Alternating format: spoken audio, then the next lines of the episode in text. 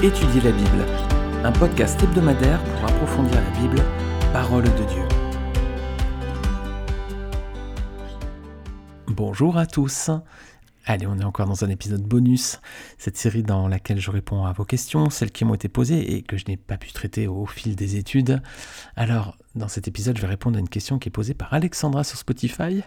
Elle me dit, je me demandais si vous pouviez faire un épisode sur les choses qu'il faut faire ou éviter en tant qu'adolescent ou adolescente chrétien. Alors, merci Alexandra pour ta question qui est très pertinente, bien sûr, et qui concerne beaucoup d'entre nous, qu'on soit ado ou parents d'ado. Alors justement, je ne sais pas si tu es toi-même ado ou maman d'enfant ado, alors je vais essayer de répondre euh, globalement hein, en donnant trois choses à faire et quatre choses à ne pas faire quand on est adolescent. Trois choses à faire, quatre choses à ne pas faire. Alors l'adolescence, c'est une période de la vie qui est vraiment difficile. Hein. Euh, si vous n'êtes plus ado, vous êtes passé par là.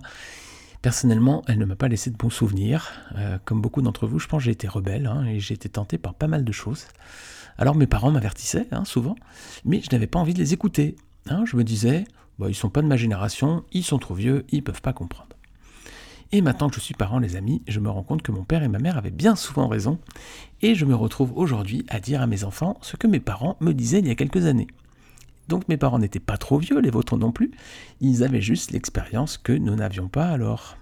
Donc mon premier conseil, c'est d'écouter les conseils. Voilà. Un enfant ado a souvent tendance à penser qu'il en sait autant qu'une personne plus mature que lui, hein, comme ses parents. Et on a un personnage dans la Bible hein, qu'on a étudié récemment qui avait cette attitude, c'était Samson. Ce juge qui a souvent refusé d'écouter les conseils des autres. Regardez avec moi Juge 14, versets 1 à 3.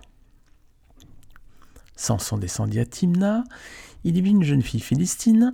À son retour chez lui, il annonça à son père et à sa mère J'ai vu une jeune fille philistine à Timna, prenez-la maintenant pour ma femme. Son père et sa mère lui dirent N'y a-t-il donc pas de femme dans notre tribu et dans notre peuple tout entier pour que tu ailles prendre une femme chez les Philistins, ces incirconcis? Samson répéta à son père Prends-la pour moi, car elle me plaît. Oui, eh bien, il y a ici deux actes de rébellion. Tout d'abord, il y a une rébellion contre Dieu. Le Seigneur avait interdit aux Israélites de se marier avec les femmes des autres peuples. Et c'est toujours valable aujourd'hui d'ailleurs, la Bible nous recommande de nous marier entre chrétiens. Alors Samson, lui, n'en a fait qu'à sa tête, et il est tombé sous le charme de deux femmes philistines, ce qui va lui falloir de sérieux problèmes. On devrait donc toujours écouter les conseils de Dieu, cela nous éviterait, les amis, bien des soucis. Alors, premièrement, une rébellion contre Dieu, et deuxièmement, il y a une rébellion contre les parents, hein, parce que Samson, il n'écoute pas non plus les conseils de son père et de sa mère, qui l'invitaient plutôt à choisir une femme parmi les Israélites. Les amis, un adolescent devrait toujours écouter les conseils de ses parents, à plus forte raison si ses parents sont chrétiens. Alors c'est clairement une preuve de sagesse hein, pour un jeune homme ou pour une jeune femme d'écouter les conseils d'une personne plus mûre dans la foi lorsque cette personne les avertit d'un danger. il y a justement un proverbe qui invite à cette sagesse. Proverbe 19, verset 20 nous dit Écoute les conseils et reçois l'instruction, afin que tu sois sage dans la suite de ta vie. Voilà les amis, alors mon premier conseil pour un ado, c'est d'écouter les conseils, justement, les conseils des autres. Alors, chose à ne pas faire, numéro 2, ne pas fumer, boire ou prendre de la drogue. Voilà, les jeunes sont souvent exposés à de nombreuses tentations comme la cigarette, l'alcool ou la drogue, hein, c'est ce qui est le plus courant. Et beaucoup d'ados en consomment d'ailleurs euh, régulièrement. Celui qui ne veut pas toucher à ça, celui qui veut rester pur, bah, le problème c'est qu'il va se démarquer du groupe et c'est toujours difficile à cet âge de ne pas ressembler aux autres. On va se sentir vite exclu, différent, marginalisé. Alors que dit la Bible premièrement sur l'alcool? Alors c'est un thème qui revient de nombreuses reprises, et dans des contextes qui ne sont pas toujours négatifs. Le Seigneur Jésus lui-même a bu du vin, les amis, avec ses disciples. Ce que Dieu condamne dans la Bible, c'est pas la consommation d'alcool en soi, ce qu'il condamne, c'est l'abus qui va mener ensuite à l'ivresse.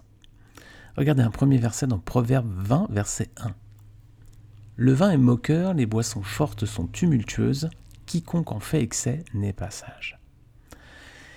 Qu'est-ce qui est marqué ici? C'est pas écrit quiconque en consomme n'est pas sage, mais quiconque en fait excès n'est pas sage.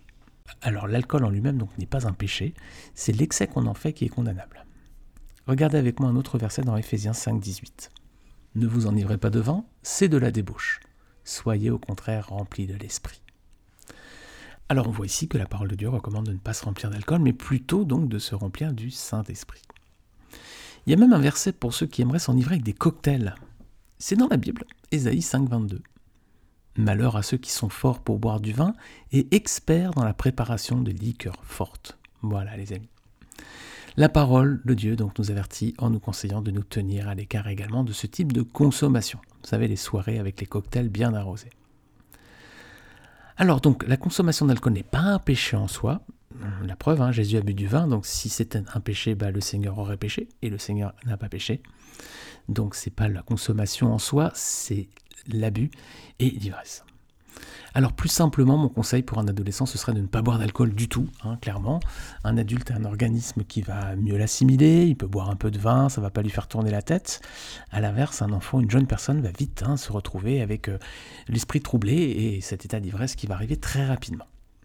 Et on a tous entendu les amis parler d'une soirée qui a mal tourné, ou qui s'est terminée en bagarre, ou parfois même dans une grossesse non souhaitée.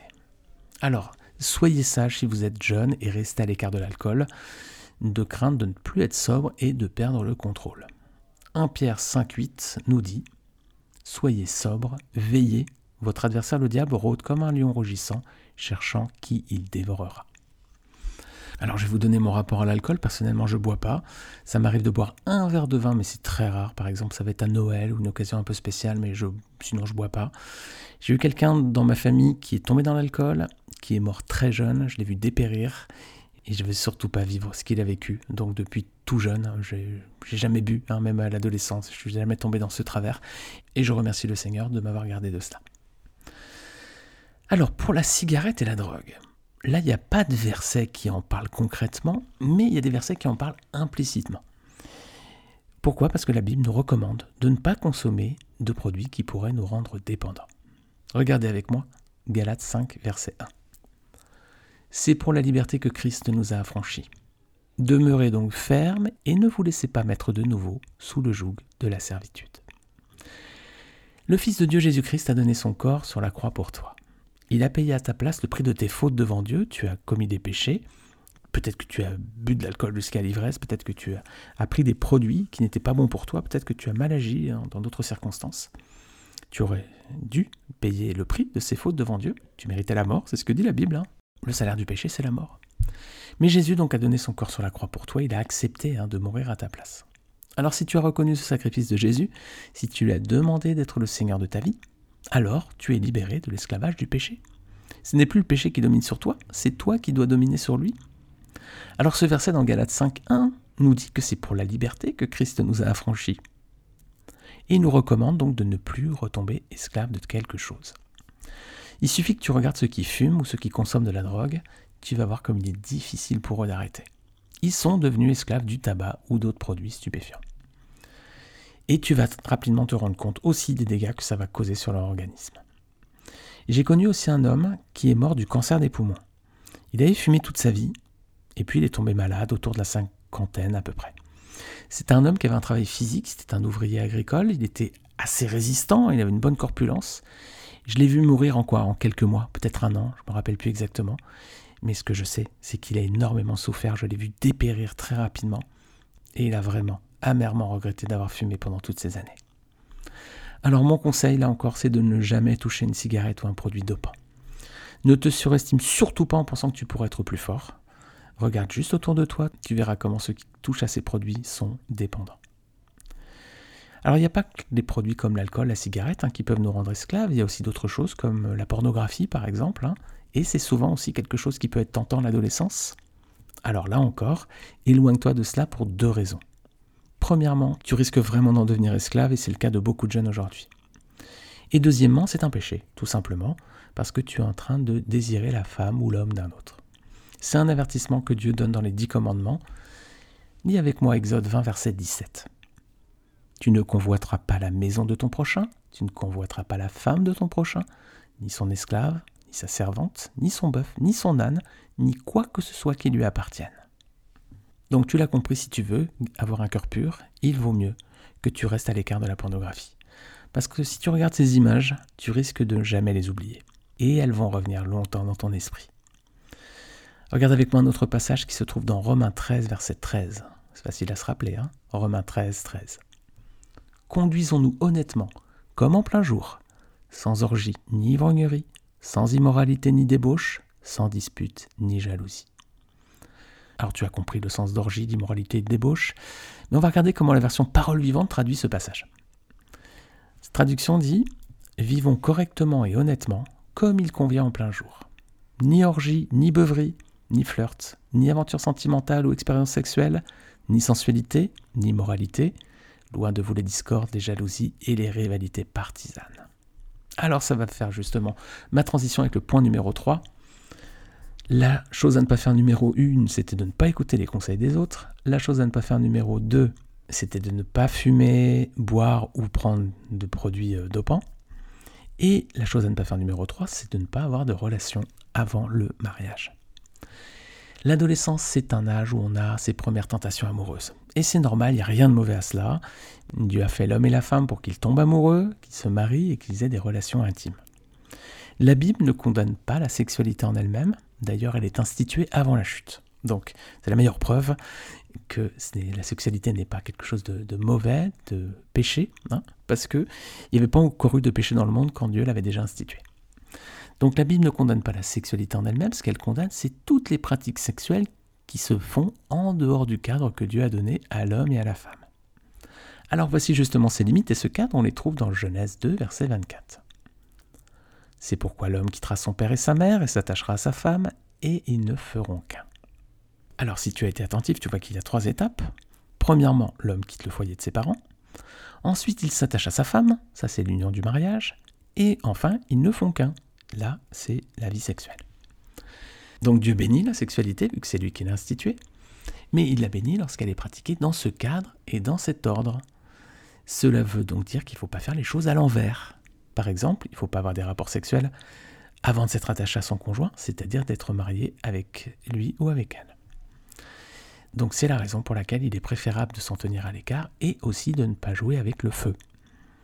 Si tu es ado et que tu as parfois un copain ou une copine, attention, tu risques de te brûler les ailes. Le modèle biblique, tu l'as compris, c'est d'avoir le même conjoint ou la même conjointe pour la vie. Pas d'aller d'aventure en aventure jusqu'à trouver la perle rare. Si tu fais cela, tu vas courir plusieurs risques.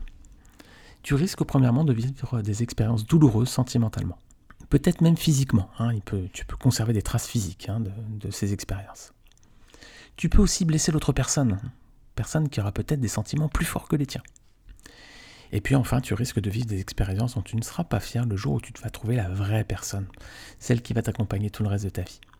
Le diable à ce moment-là saura bien te rappeler ta vie passée pour essayer de te faire chuter. Alors mon conseil n'est pas de te dire de ne pas tomber amoureux de quelqu'un, mon conseil c'est de te dire plutôt de te réserver pour la seule et unique personne que Dieu a préparée déjà pour toi. Et ça t'évitera bien des souffrances et des désillusions. Allez les amis, je vais m'arrêter là pour cet épisode. On vient de voir trois choses qu'il ne faut pas faire. Premièrement, ne pas écouter les conseils. Deuxièmement, ne pas s'enivrer, prendre des produits comme cigarettes ou alcool. Et troisièmement, ne pas avoir de relation avant le mariage. La semaine prochaine, on verra les quatre choses à faire hein, si on est ado ou parent d'ado. Donc on verra ces autres aspects dans le prochain épisode. J'espère déjà que ces versets vous auront encouragé, auront répondu déjà à vos questions, notamment à toi Alexandra qui m'avait fait cette question très pertinente.